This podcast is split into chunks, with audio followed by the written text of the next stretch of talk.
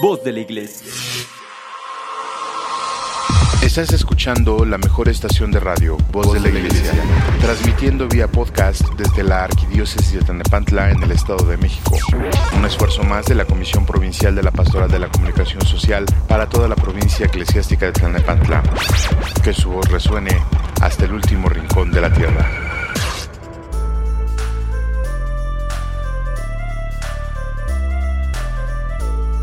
¿Qué tal estimado amigo, querida amiga? Muchas gracias por estar con nosotros. Ya estamos dando inicio a este su programa favorito en la línea de la fe. Gracias por permitirnos llegar hasta su espacio y por darnos estos minutos de su tiempo. En este viernes 3 de diciembre ya del año del Señor del 2021, muchas gracias de verdad por estar con nosotros, gracias por su preferencia. Es increíble cómo ha pasado el tiempo, se fue en un abrir y cerrar de ojos, ya estamos en el doceavo mes de este año eh, y es la recta final eh, de este extraño 2021 que se ha ido pues bastante rápido y también ya estamos en pleno adviento, estamos en el segundo domingo o vamos a celebrar el segundo domingo de adviento y a mí me da mucho mucho gusto estar con usted, poder cerrar este año también en su en su amigable presencia, en su presencia con usted. Muchas gracias por estar con nosotros en este su programa en la línea de la fe. El día de hoy vamos a continuar trabajando sobre los, lo que hemos venido platicando en los meses anteriores, en los programas anteriores, acerca de cómo empezar o cómo generar ese cambio, ese cambio que necesitamos. Pero fíjese usted que es bien interesante porque pues no vamos a poder avanzar gran cosa si no permitimos o si no nos damos cuenta, mejor dicho, de que nosotros necesitamos ese cambio. Por desgracia, mire usted, la mayoría de seres humanos somos... Eh, muy... Eh, nos resistimos mucho a cambiar en el sentido de que nos instalamos muy rápido en nuestras zonas de confort, es decir, nos la pasamos buscando esas zonas de confort para no tener que seguir eh, trabajando, para no tener que seguir buscando, es decir, buscamos tanto la seguridad que cuando la logramos tener en cierta medida, y me refiero a la seguridad muchas veces económica, pues ahí nos quedamos, ¿no? O en otras cosas. Eh, sí, es, decir, que somos cómodos, nos gusta mucho la parte de la comodidad y buscamos mucho, trabajamos mucho por esa parte, por obtener la comodidad. Y cuando llega la comodidad, en vez de que salgamos a buscar algo más, pues nos instalamos ahí, ¿no? Vemos, por ejemplo, en, se me ocurre un, un ejemplo de comodidad de la que le estoy hablando, es la parte, por ejemplo, de los estudios, ¿no? Hay personas que se conforman, y digo conforman porque pues mm, para ellos es suficiente la parte de terminar la preparatoria, por ejemplo. Hay personas quienes terminan una carrera y ya. Hay personas que incluso la, la escuela no les interesa.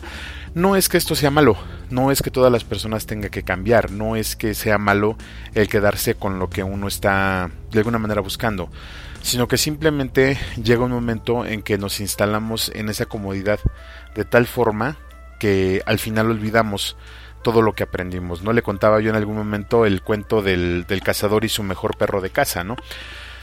que cuando descubrió que era el mejor, que era el mejor de la, de la jauría que tenía para cazar, pues se lo llevó a su casa para que cuidara a su familia pensando que iba a cumplir un buen papel. Pero con el tiempo, pues aquel, aquel can eh, se puso gordo, se puso fofo, ya no tenía la habilidad que, que le permitía correr tras la presa y pues cuando llegó el momento de defender a la familia tampoco pudo. Eh, le recordaba, le recuerdo también que todo, todo va hacia la entropía y nosotros también nuestro pensamiento va hacia la entropía, nuestra forma de ser va hacia la entropía.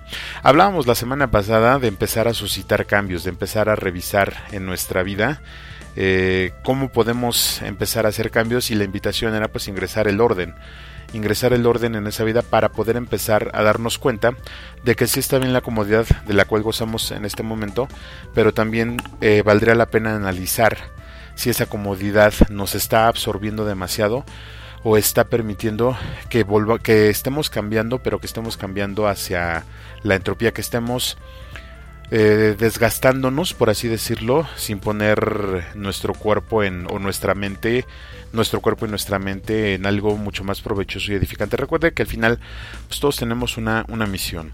El día de hoy vamos a continuar con estos tópicos. Hemos hablado, le decía yo en los otros programas, de los cambios de hábito, a lo mejor de ingresar el orden, Hablamos un poquito acerca de la permisividad, que es lo que le comento ahorita, ¿no? Acerca de estar cómodo en nuestro espacio.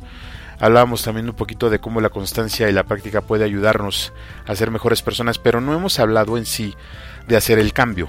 Es decir, hemos hablado o hemos tocado toda la parte subalterna, toda la parte que y toda la parafernalia que viene con el cambio, pero no hemos visto o no hemos platicado, mejor dicho, cómo puede funcionar el cambio en sí. Y es que el cambio, todo cambio es muy violento, todo cambio genera cierto movimiento en nuestra vida, en nuestro entorno, que tenemos que tener de alguna manera mucho cuidado qué es lo que queremos cambiar y cómo lo vamos a cambiar. Por eso, la mayoría de personas decimos que no necesitamos cambiar, que estamos bien como estamos. Y en otros problemas hemos hablado, ¿no? Por ejemplo, cuando eh, preguntamos acerca de la salvación. Bueno, es que necesitas luchar o necesitas preocuparte por tu salvación. No es que no te vayas a salvar, sino que más bien tienes que hacerte digno de la salvación. Y mucha gente piensa que pues no necesita hacer nada, básicamente. No necesita hacer nada para, para poder salvarse dentro de la parte del pensamiento religioso. Pero la realidad es que sí necesitamos eh, estar en movimiento.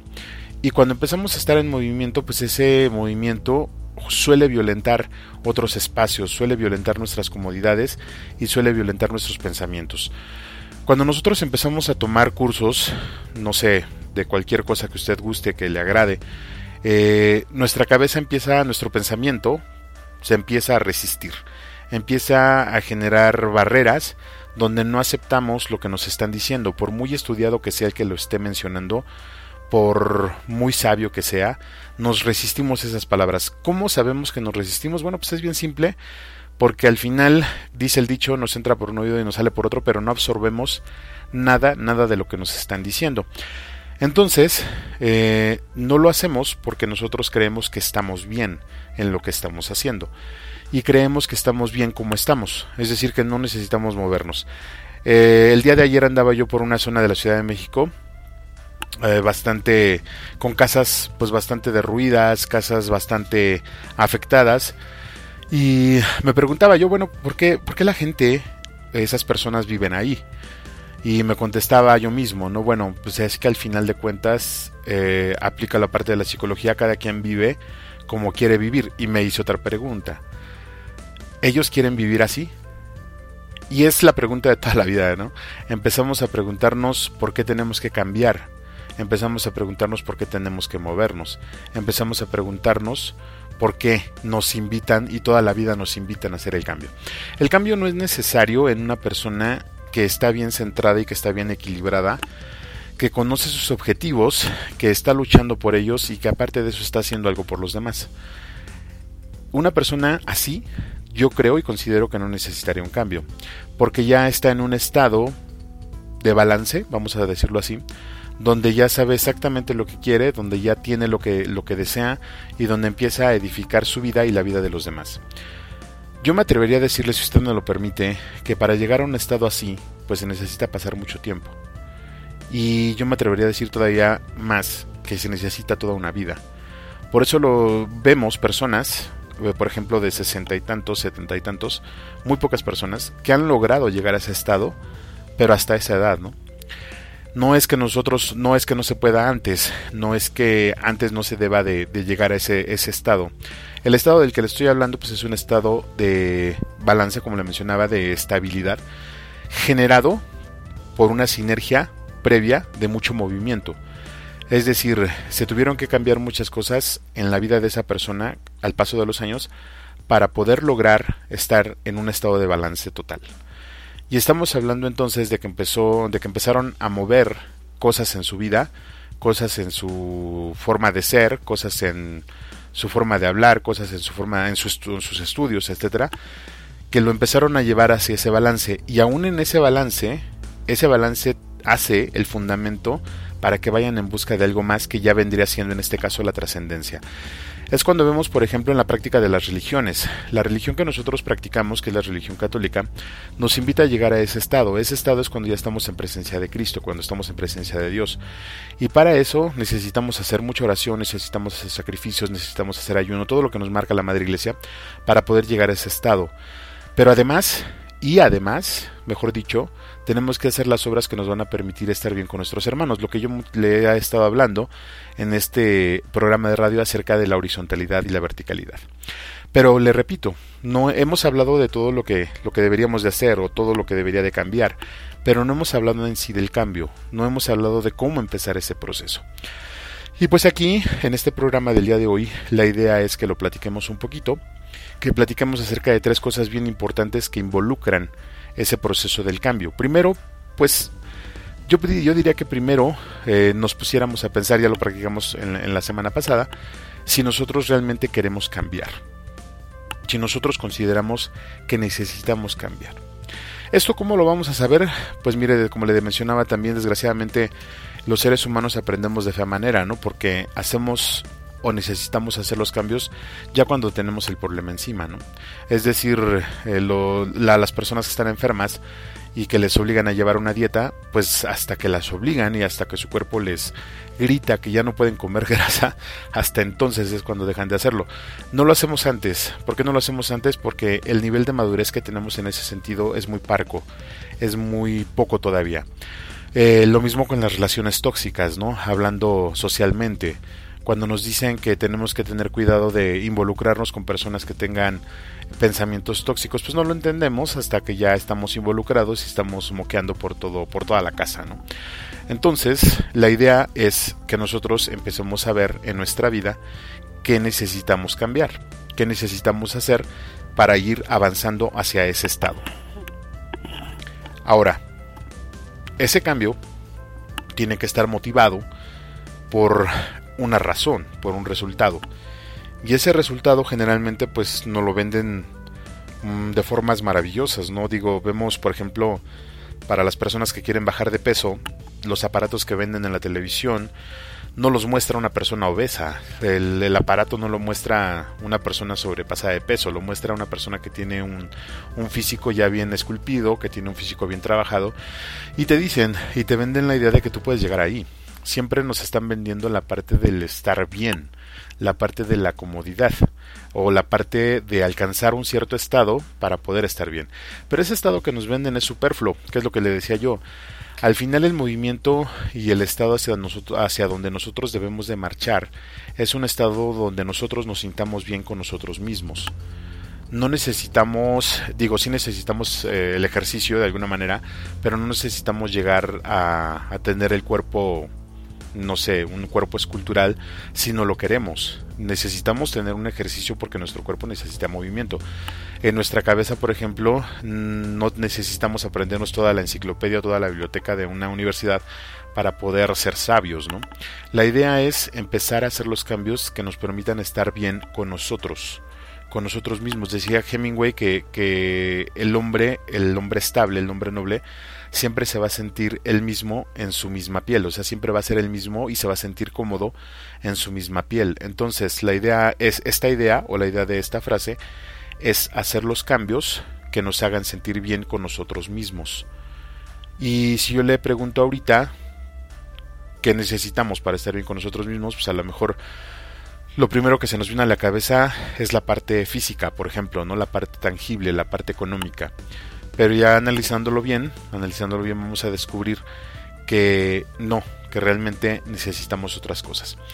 Esto, como ya le mencionaba, dentro del cambio. Pero también tenemos que empezar a ver, y eso es lo que vamos a tratar el día de hoy, empezar a ver la parte acerca de tanto del motivo, el motivo que queremos para cambiar, lo que queremos cambiar y sobre todo el proceso. Y cuando le hablo acerca del proceso, pues le hablo acerca del camino que vamos a recorrer, desde el momento en que decidimos hacer algo hasta el momento en que lo vamos a terminar. Y en este punto es donde nos vamos a tardar un poquito más y donde le voy a tratar de compartir por qué la mayoría de personas abandonamos nuestras metas. Vamos a tener un programa especial, Dios mediante, para el 31 de diciembre acerca de este, de este tipo de cosas, pero aquí le voy adelantando un poquito que la mayoría de personas estamos enamorados del resultado. Lo que yo le decía acerca de, las personas que venden los aparatos de ejercicios. Nosotros estamos, eh, nos, mejor dicho, nos, nos venden la idea de que nosotros podemos llegar a tener un cuerpo así. nos venden la idea de que podemos ser guapos, de que podemos ser guapas, bonitos, bonitas, de que podemos tener una casa, un carro del último, último modelo, de que podemos tener el mejor trabajo de nuestras vidas. No nos dicen el precio, no nos dicen cuánto hay que llegar ahí. Las personas que tienen ese tipo de físico, continuando en, el sentido físico, es porque se matan en los gimnasios, ¿no? O sea, realmente eh, están ahí clavados como un día le preguntaron a La Roca que cómo, logró el cuerpo que tiene eh, Dwayne Johnson. Y él decía, bueno, pues es que desde hace seis años, todos los días me paso seis horas en el gimnasio, ¿no? Entonces, eh, yo en lo personal digo, sí me gusta el ejercicio, no soy, pero no soy fan de los gimnasios. Pero a, lo mejor habrá personas que sí. La pregunta sería, ¿te sientes cómodo así? ¿Estás cómodo con eso? Y después ver cuánto tiempo duró o cuánto tiempo le tomó a esa persona llegar ahí. Y la, yo creo que esta parte es la más importante. La más importante es, eh, o la invitación que yo le estoy haciendo en este momento antes de irnos al corte, es, hay que empezar a ver no el resultado, sí tomarlo en cuenta para llegar a él, pero hay que enamorarse del proceso, que es bien diferente. ¿Por qué? Porque en el proceso es donde vamos aprendiendo. Y si llegamos al resultado sin haber entendido el proceso, pues es como el niño que de pura chiripa sacó 10 en el examen, pero no aprendió nada durante todo el año. Entonces como que no valdría la pena, ¿no? Pero pues se lo dejo a su criterio. Vamos a empezar a, a trabajar esta parte. Y pues yo lo invito a que me acompañe a hacer una oración para dar inicio con nuestro programa. Y pues les recuerdo que pues está usted en la mejor estación de radio Voz de la Iglesia. Yo soy Juan Valdés, su amigo y servidor. Y ya damos inicio con este, este programa del día 3 de diciembre del año del Señor 2021. Sea usted bienvenido, muchas gracias. Vamos a dar inicio. Vámonos.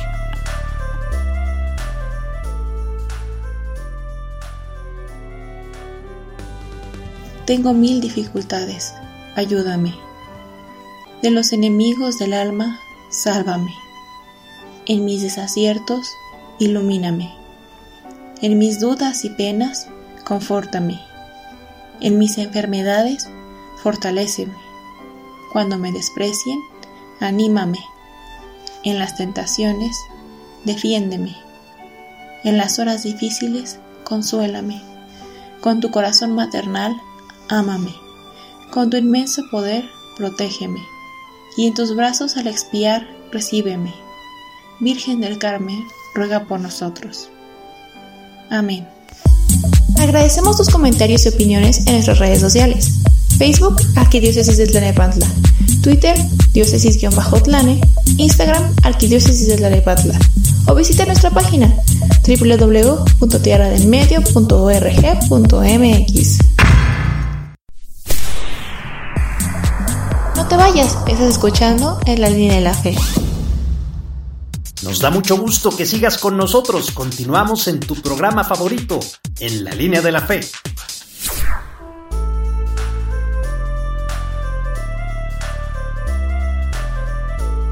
Ya estamos de regreso, estimado Radio Escucha, en este su programa en la línea de la fe y pues yo le agradezco que siga con nosotros, gracias, de verdad gracias por su preferencia. Si usted nos acaba de sintonizar, pues le comento que estamos hablando acerca de los cambios, nuevamente de los cambios, pero esta vez queremos compartirle cómo es que debemos de empezar con estos cambios. Es decir, ya hablamos de los hábitos, ya hablamos de lo que somos, hablamos un poco de las herramientas que podemos utilizar para dichos cambios, pero no hemos hablado sobre el hacerlo. O sea, no hemos definido cómo vamos a iniciar ese cambio y en este segmento pues vamos a platicar un poco acerca de esto. Pero antes de continuar con el tema, el día de hoy, Permítame saludar a todos nuestros amigos que nos escuchan en esta provincia eclesiástica en las diócesis de Cuautitlán, Texcoco, Nezahualcóyotl, Valle de Chalco, Ecatepec, Teotihuacán, en la diócesis de Izcali y por supuesto la diócesis de Tlanepantla. Gracias por estar con nosotros. Y pues bueno, para continuar con el tema hay que responder eh, algunas preguntas. Es muy necesario la primera es, eh, lo platicábamos ya en la introducción, lo primero es pues hacernos la pregunta sobre si queremos cambiar o no. Una vez que ya respondimos esa pregunta viene el cómo, es decir, cómo vamos a iniciar el cambio y en eso pues entra la planeación, cosa que también ya hemos visto en este programa, pero se hace necesario agregar un paso previo a la planificación o que es parte pero es el inicio. Definir el objetivo del cambio. Entonces la idea es, si queremos cambiar y después eh, y llegar a un estado deseado, que va a ser el objetivo, y luego tenemos que definir el cómo, que ya finalmente es la planeación, es decir, respondernos la pregunta si queremos cambiar y a qué estado queremos llegar para poder definir el cómo, que finalmente pues va a ser la planificación. Déjeme repetirlo. Identificamos el objetivo, que es el estado a donde queremos llegar. Tenemos que definir el cómo, que es la planeación, y terminada la planificación, pues va a ser la puesta en marcha de dicho plan. Ahora, el cumplimiento de ese objetivo o de llegar a ese estado siempre va a estar determinado por el tamaño del objetivo. Mientras más sea el más grande sea el objetivo, el camino va a ser más largo y quizá más pesado. Con objetivos pequeños, pues va a haber caminos más pequeños y actividades más ligeras.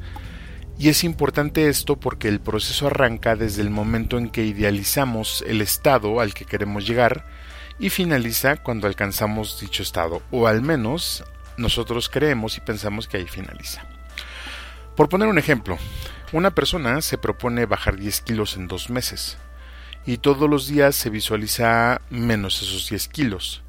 Y al momento de empezar a llevar esa dieta, el ejercicio y todo lo que conlleva llegar a un estado así, o sea, tener 10 kilos menos, es cuando se va a crisolar, si cabe la expresión, el verdadero valor del objetivo. Es decir, cuando empecemos a hacer el proceso de cambio y empecemos a sentir esos dolores y esas incomodidades, es cuando vamos a ver qué tanto queremos llegar a ese estado.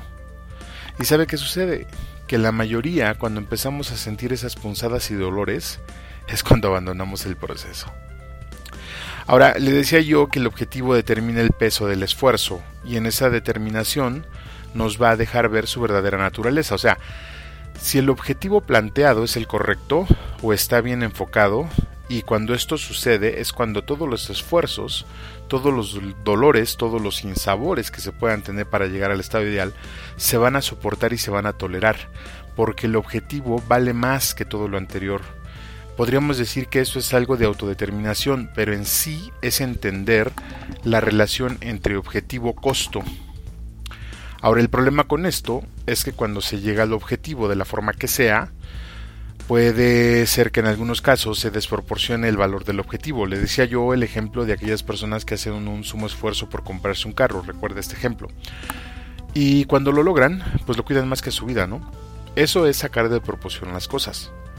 Y otros que lo logran tan fácil que tampoco le dan el valor que las cosas merecen. Y es que bueno, todo esto tiene una razón de ser. La razón de no valorar el objetivo o de valorar lo demás está precisamente en el proceso. Se dice que lo que más nos cuesta hacer es lo que más valoramos, y es cierto. Pero sucede lo que ya le decía del carro. Pero ¿qué sucedería si en vez de fijarnos específicamente en el final, nos fijáramos en el recorrido? ¿Qué pasaría si en vez de entrenar para una maratón o un maratón, entrenamos para tener condición. Y sí, obviamente para correr ese maratón. ¿Qué pasaría si cada vez que preparamos la comida de la dieta, en vez de pensar en la dieta, pensamos en el beneficio de salud que la buena alimentación nos va a traer? ¿Qué cree usted que pasaría si dejáramos de pensar en el objetivo final y nos concentráramos en el ahora? En esta pequeña acción que va a ir formando las grandes metas. Esto, estimado Radio Escucha, es cuando le digo que tenemos que enamorarnos del proceso y no del resultado. Cuando nos enamoramos del proceso, es decir, cuando aceptamos el proceso y nos damos chance de permitirnos sentir esos dolores, esas punzadas, no con el afán de llegar a un objetivo dado, sino con el afán de llegar a ser mejores cada día, es cuando empezamos a valorar el objetivo y quizá hasta se pueda modificar. Quizá al inicio era bajar 10 kilos, en el ejemplo de, de, bajar de peso, pero ahora ya no es eso, ahora ya es estar sano y conservar dos tallas menos, porque así nos sentimos bien. O quizá, pues el objetivo no era dejar de comer, quizá el objetivo era aprender a comer. Así como yo lo veo, enamorarse del proceso implica tomar el proceso no como algo para llegar a un objetivo, sino como algo que se tiene que hacer todos los días, es decir, un hábito. Y una vez que el hábito se ha arraigado, los objetivos van cumpliéndose uno tras otro, porque ya tenemos las bases bien fundamentadas tanto de la autodeterminación como de la convicción.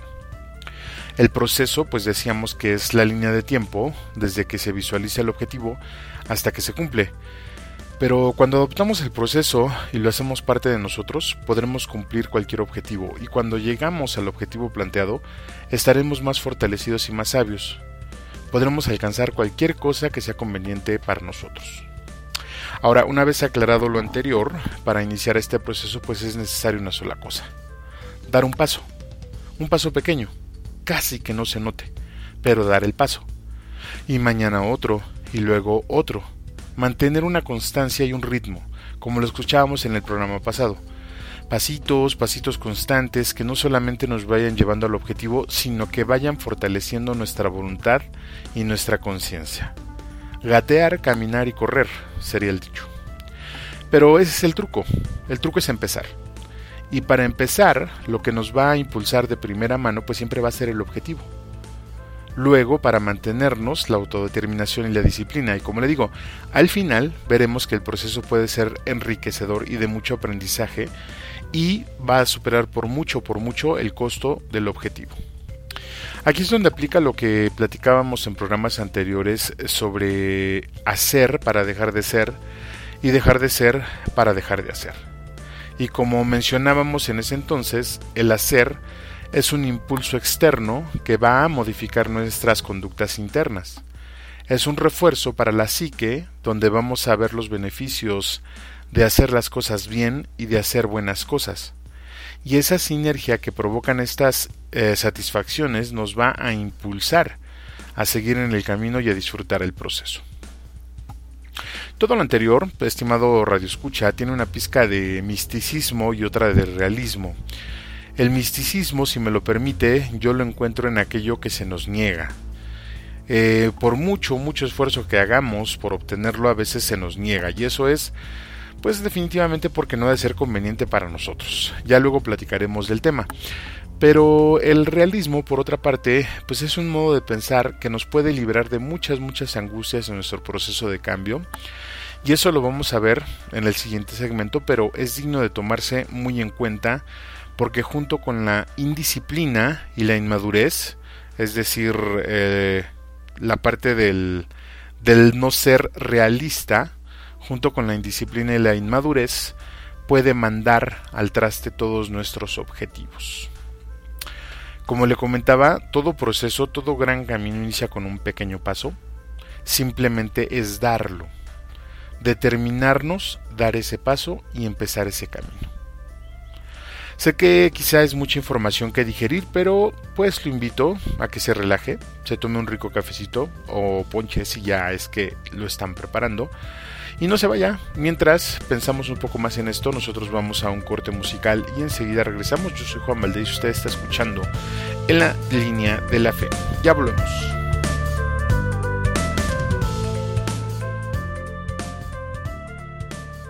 Estás escuchando la mejor estación de radio, Voz de la Iglesia y tu programa favorito en la línea de la fe. Vamos a una breve pausa musical y regresamos con tu amigo y anfitrión Juan Valdés. Ya volvemos. Nos da mucho gusto que sigas con nosotros. Continuamos en tu programa En la línea de la fe.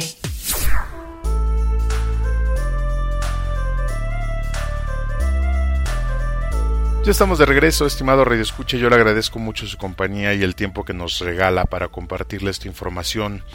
Como le digo, considero pues que es un buen parteaguas, ¿no? Para una sobremesa plática con los amigos. Después, en este fin de semana, después de, de, una cena, de un cafecito de la comida, pues podemos integrar estos temas en una sobremesa bastante, bastante amena.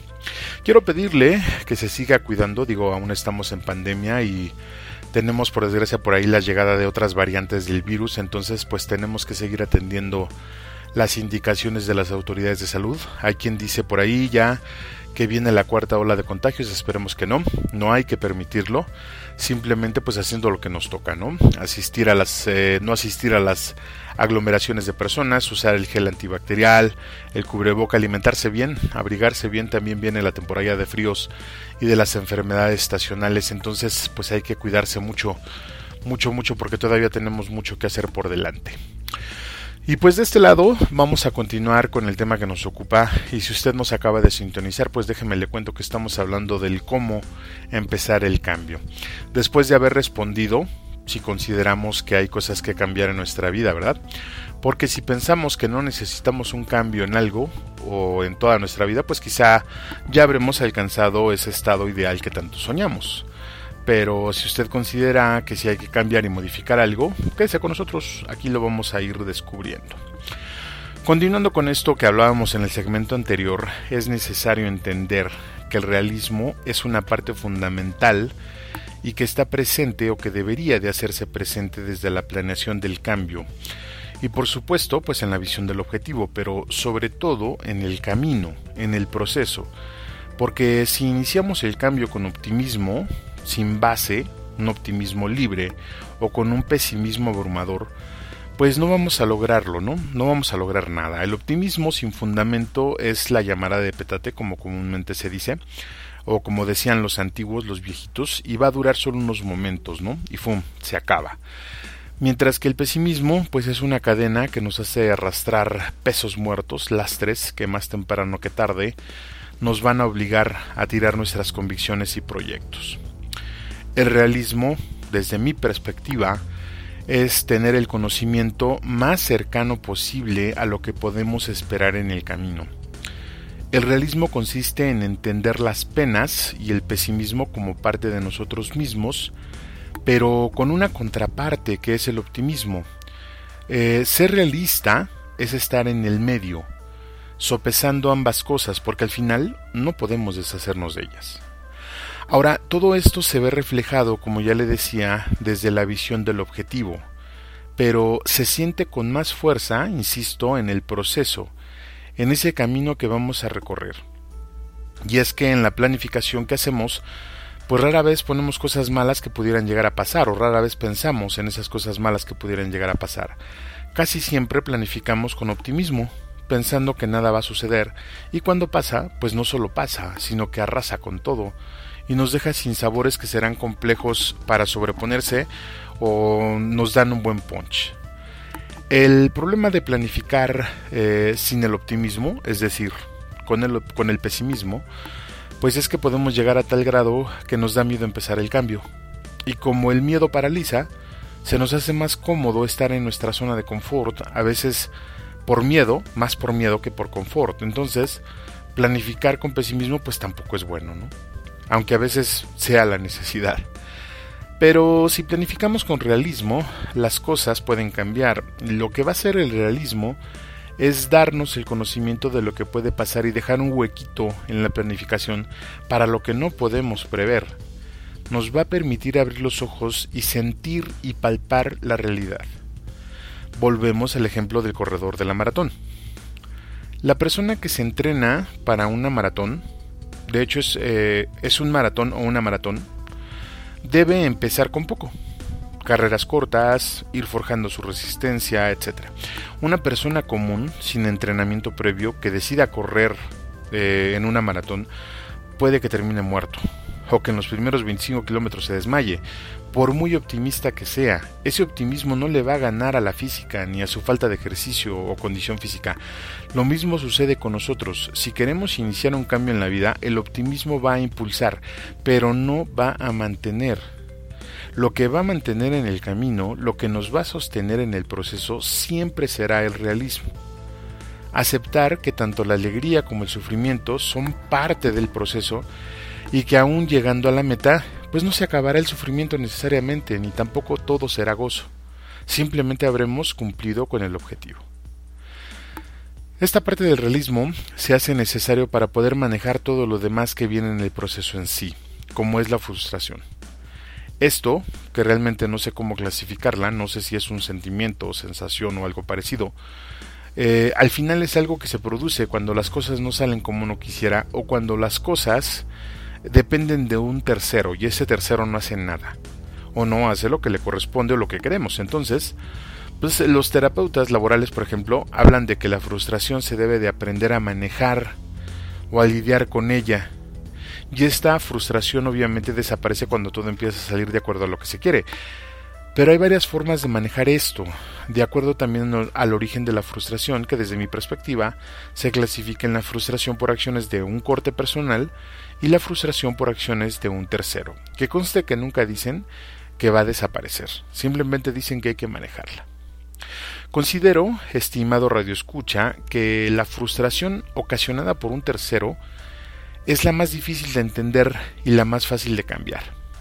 Pero entran en juego dos factores importantes. El primero es cuando actuamos como si mereciéramos todo, es decir, con prepotencia o con dolo.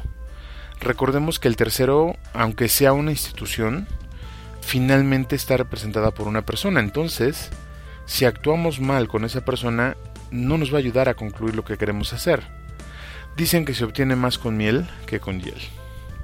Ahora, si después de hacer todo lo posible con esa persona no hace lo que le corresponde, es cuando debemos de empezar a buscar otros canales. Pero no engancharnos con esa situación, porque luego nos quedamos ahí, nos aferramos a que se haga lo que nosotros queremos y es cuando sufrimos más o cuando nos frustramos más. Por eso le comentaba que es sumamente difícil aceptar que debemos de dejar eso, porque nos gana el orgullo y decimos, bueno, pues ahora se hace porque yo lo digo, ¿no? Y pues terminamos mucho peor. Lo más recomendable, como le decía, es buscar otro canal para solucionar esto. Incluso a lo mejor decirle a una persona que lo haga. Luego viene la frustración por las cosas que uno hace. Estas son las más fáciles de entender y las más difíciles de cambiar. Ahora le explico. Cuando queremos hacer algo y ese algo no nos sale, viene la frustración. Y podemos empezar a echarle la culpa a los demás, a la situación, a la vida, a Dios, Dependiendo del grado, del grado de la frustración, puede ser que incluso entremos en un estado de estrés bastante importante y luego terminemos abandonando todo. Esto sucede cuando nos bloqueamos y dejamos que la situación nos rebase. En este caso, considero que es cuando tenemos que salirnos un poco de ahí y ver la situación desde otra perspectiva, enfriarnos y aclarar la mente, respirar y tratar de ver dónde está el error y si no alcanzamos a encontrarlo o a verlo, se hace muy necesario pedir ayuda. Es decir, que otra persona venga y analice con nosotros y si no hay otra persona a la mano, pues entrar en oración. La oración nunca falla. Pero después de todo lo anterior, tenemos el dejo, es decir, el sentimiento de pensar que nosotros hicimos todo bien, aun cuando nos dijeron que el error fue nuestro, y que todo lo demás, todo lo externo, es lo que no permite que avancemos. Y ese pensamiento se va haciendo más y más fuerte hasta que volvemos a planificar. ¿Y qué cree? Planificamos con los mismos errores.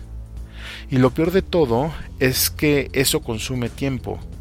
Y aunque quizá tengamos en claro que nosotros somos los responsables de la situación, muy muy pocas veces lo vamos a aceptar. Y menos veces lo vamos a modificar por el pensamiento que le digo. El hecho de seguir pensando en el fondo que la culpa de nuestras desgracias es de los terceros. Cuando entendemos y aceptamos que la frustración es parte del proceso, es como aceptar los defectos de la pareja y verlos en su dimensión real. Es cuando entonces, antes de dar el primer paso, veremos con un realismo cierto nuestras capacidades y nuestras deficiencias, nuestras habilidades y nuestras áreas de oportunidad. Es cuando sabremos cuántos recursos tenemos o con los que contamos para hacer el viaje que nos va a llevar a la meta los días lluviosos, los días con sol, el frío, el sol, los sinsabores, los festejos, todo eso es parte de este proceso y es inherente a él. Mucho más si le agregamos los mismos cambios que se van originando mientras vamos aplicando las cosas en nuestra vida. Tenemos que aceptar las reacciones tanto de nosotros mismos como de los demás, incluso de nuestro propio medio ambiente. Pero todo esto, insisto, se tiene que aceptar tomar como parte del mismo proceso y no dejarnos vencer. Quizás sí nos va a tirar, pero en aras del objetivo nos tenemos que levantar. Claro, a menos que el objetivo sea débil o demasiado grande o demasiado ingenuo, por no decir otra palabra, que no alcanzara su motivación para levantarnos. dar el primer paso, por pequeño que sea, continuar caminando, aceptar el proceso como hábito cotidiano, aceptar sus alegrías y frustraciones, problemas y sinsabores, fracasos y triunfos que son parte del proceso, es enamorarse del proceso. El resultado ya será algo presupuestado, será el final del viaje. Hay que disfrutar el camino. ¿Le parece?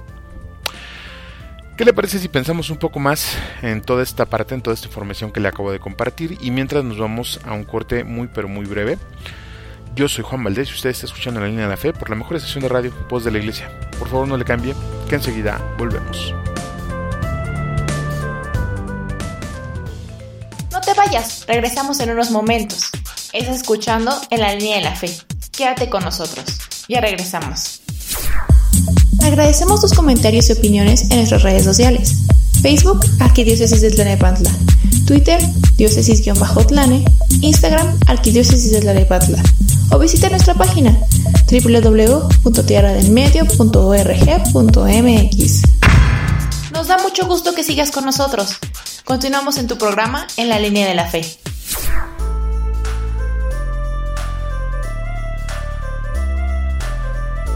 Muchas gracias por continuar con nosotros, estimado Radio Escucha. Le agradezco su preferencia y le comento que pues estamos entrando ya en la recta final de nuestro programa del día de hoy. Le agradezco mucho que me permita estar acompañándole en esta tarde de viernes, viernes 3 de diciembre del año del Señor del 2021. Muchas gracias nuevamente por estar aquí con nosotros.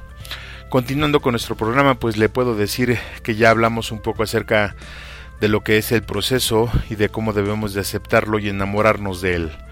También hemos hablado de cómo en ese camino, porque al final de todo, pues el proceso es un camino, hemos encontrado eh, o nos iremos encontrando con cosas como la frustración, pequeñas alegrías, triunfos y fracasos, sinsabores, días lluviosos y días de mucho calor, etc.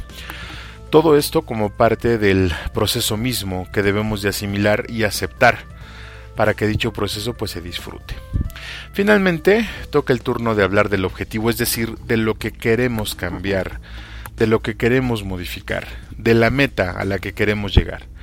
Y posteriormente el análisis del resultado, porque esto pues no solamente consiste en llegar a la meta, sino en analizar el resultado y por supuesto el proceso. Porque esto tiene mucho que ver incluso con la ética, porque quizá alcanzamos la meta, pero a qué costo, ¿no? Eso es de lo que vamos a hablar en ese segmento y pues vamos empezando con esto, que es mole de olla dicen por ahí.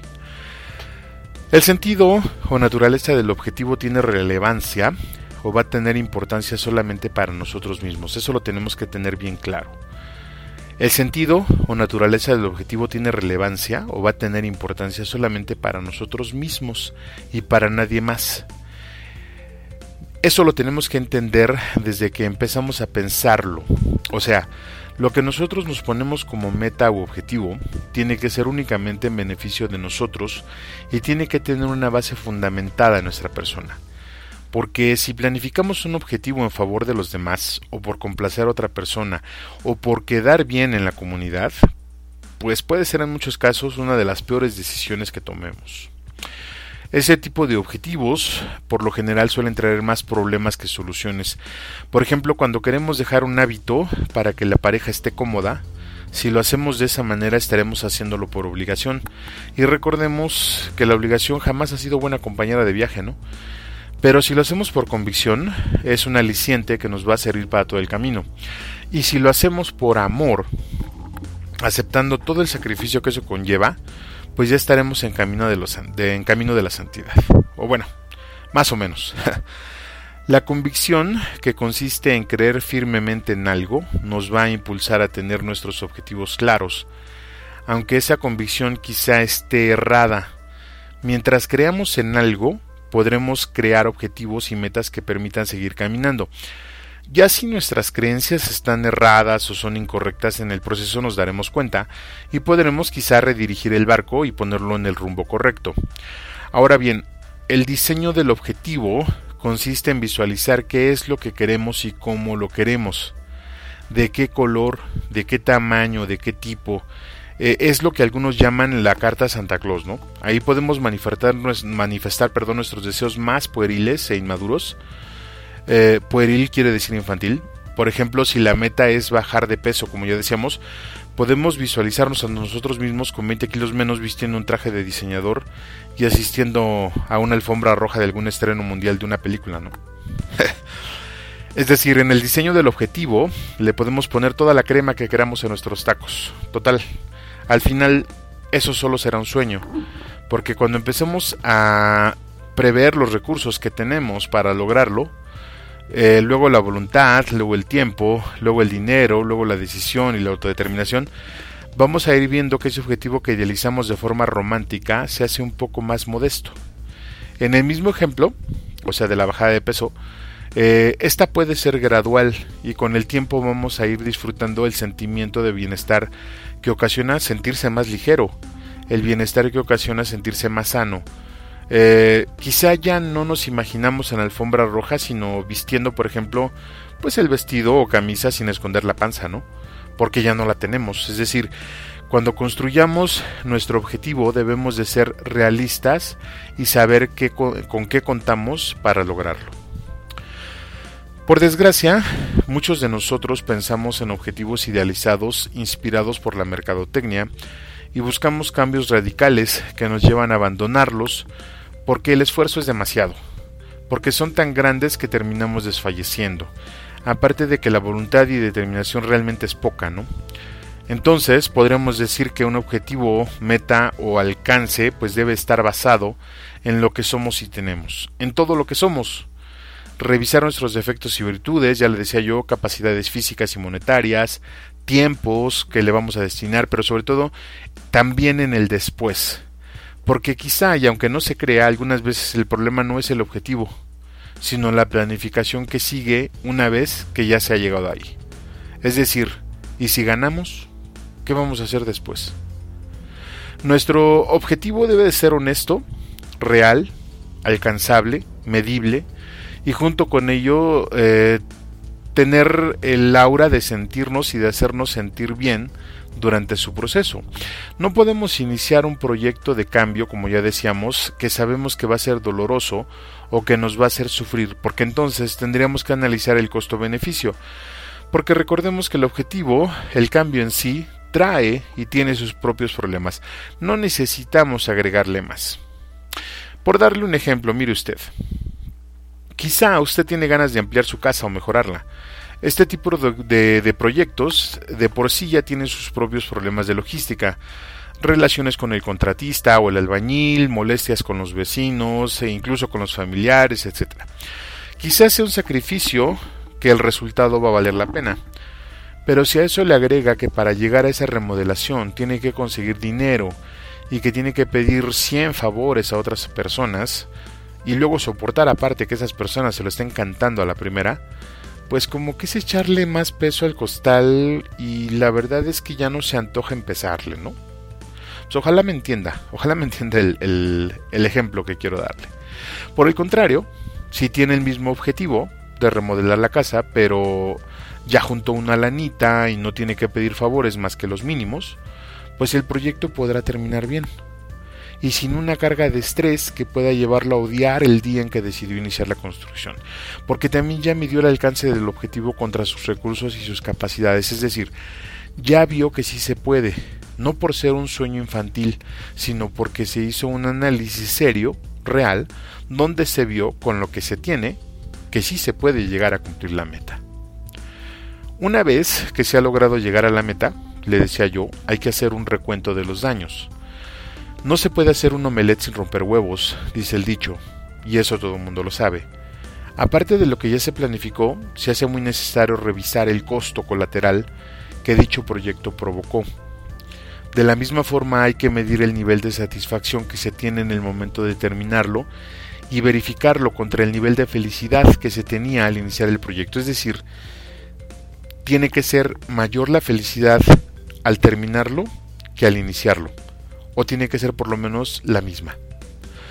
En este análisis, tanto del costo como de la satisfacción, hay que ser honestos, empáticos, humanos, realistas, tanto con nosotros como con los demás, porque los costos o daños colaterales que se tienen en un proyecto pueden ser muy grandes y superar incluso el nivel de satisfacción que éste pretendía dejar, y para muestra le puedo dejar un botón. El padre de familia que se esfuerza por dar un hogar más digno para su familia, pues es muy loable, ¿no? El padre de familia que se mata en el trabajo por hacer que sus hijos tengan lo que él no tuvo, pues eso no es algo muy bueno, porque recordemos que cada quien le da valor a las cosas y a quien se le da todo lo valora poco. Además de que el padre de familia en su proyecto de tener bien a sus hijos no aprecia el daño colateral que les está haciendo y que se está haciendo a sí mismo. Entonces valdría la pena repensar un poco el plan, ¿no cree usted? Por el otro lado, el nivel de satisfacción al ver concluido un proyecto debe de ser diferente, como ya le decía, al nivel de felicidad o satisfacción o emoción que se tiene al iniciar el proyecto. Porque todo proyecto se inicia con mucha ilusión, que luego se va convirtiendo en satisfacción y en sensación de bienestar. Pero estos no necesariamente llegan o acompañan todo el proyecto. Por eso, al final el nivel de satisfacción debería de estar basado en el conocimiento de uno mismo que se adquirió durante el proceso, en la satisfacción hacia uno mismo por haberse vencido en la prueba haberse vencido a sí mismo y haber ganado con ello más determinación, más empoderamiento. Por eso le comento que el nivel de satisfacción tiene que ser diferente. Una vez hecho lo anterior, entonces debemos de hacernos la pregunta. ¿Y ahora qué sigue? Ya llegamos a la meta. ¿Y ahora qué? Hay una frase para esa pregunta. Creo que eso es lo mejor de todo, dice la frase, porque al terminar pues vas en busca de otro sueño. Si la meta u objetivo o cambio que nos propusimos es el último de nuestra vida, pues creo que estamos jodidos, ¿no? La realidad es que siempre tendremos que estar en movimiento, pero al mismo tiempo tener la sabiduría para saber en qué momento detenerse. Por ejemplo, ¿se ha puesto a pensar en qué momento tiene que, tiene que dejar de trabajar? Y mejor aún, ¿se ha puesto a pensar qué es lo que va a hacer cuando deje de trabajar? Porque por desgracia, estimado Radio Escucha, en nuestra cultura tampoco tenemos el pensamiento de la administración del tiempo libre. De hecho, incluso es una materia que se da en algunas escuelas. La administración del tiempo libre consiste en hacer actividades en el tiempo libre que edifique nuestra vida. Y si la meta que nos hemos propuesto es la última, ya sea por edad, por capacidad física o simplemente porque así lo hemos decidido, debemos de tener un plan para administrar nuestro tiempo libre y con ello alejarnos o alejar el fantasma de la depresión y la incertidumbre. Pero si usted, al llegar al final de la meta, aún tiene ganas, tiempo y capacidades para seguir adelante, que casi todos la tenemos, debemos de ver el cumplimiento de la primera meta. Este cumplimiento lo tenemos que ver como la subida del primer peldaño de la escalera que se nos ha puesto enfrente o que nos hemos puesto enfrente. Y lo que nos toca es seguir escalando, seguir subiendo, utilizando todo lo aprendido en el proyecto anterior y seguir subiendo, seguir subiendo hasta donde se nos permita.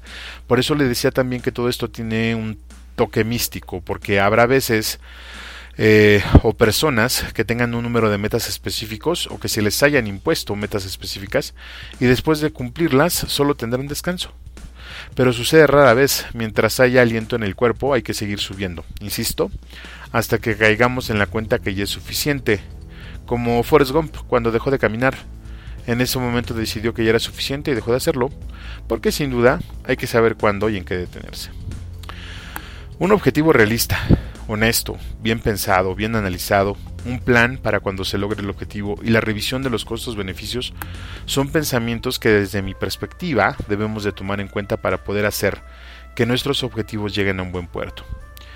Entender que el resultado no es el fin, sino el inicio de otro proyecto, puede ayudarnos a entender que siempre debemos estar en movimiento, con el único propósito de ser mejores personas cada día. Después de todo lo anterior, la pregunta realmente relevante es, preguntarse si nosotros necesitamos un cambio. La respuesta va a depender todo lo que hemos dicho en este programa. Pues con esto hemos llegado al fin de la emisión del día de hoy de su programa favorito en la línea de la fe. Yo le agradezco mucho que me haya acompañado y le reitero la invitación para la próxima semana a la misma hora y por el mismo canal para que nos acompañe en una emisión más de este su programa. Recuerde, viernes 5 de la tarde, por la mejor estación de radio Voz de la Iglesia, no se pierda nuestro siguiente programa. Este va a ser también un especial sobre María. Vamos a celebrar ya próximamente el 12, entonces pues también va por ahí al tenor de que en esa semana o en la próxima semana estaremos festejando a la morenita del Tepeyac. No se lo pierda. Como en cada emisión, le agradezco al equipo de comunicaciones de la diócesis que hacen posible que este programa salga al aire, a Jessica y Oscar en el diseño, a César en el área de sistemas, a Chuy en la administración, a Raúl y a José María en los medios, el padre José Luis encargado de toda esta tripulación. De verdad, muchas gracias por su apoyo. Junto con ello, nuestras voces en off, Gustavo Pérez, Lupita Martínez, Sara Camacho, a nuestro equipo editorial, al profesor Herrera, a Daniela Reséndiz, al Ministerio de Música de la Zona por la contribución musical, a nuestro editor de medio tiempo, Víctor Generito Valdés, y a todas las personas que hacen posible que este programa esté al aire. De verdad, muchas, pero muchas gracias. Yo soy Juan Valdés y le agradezco el deleite de su compañía. Muchas gracias por todo y que tenga usted un excelente, pero de verdad, un excelente fin de semana. Hasta la próxima.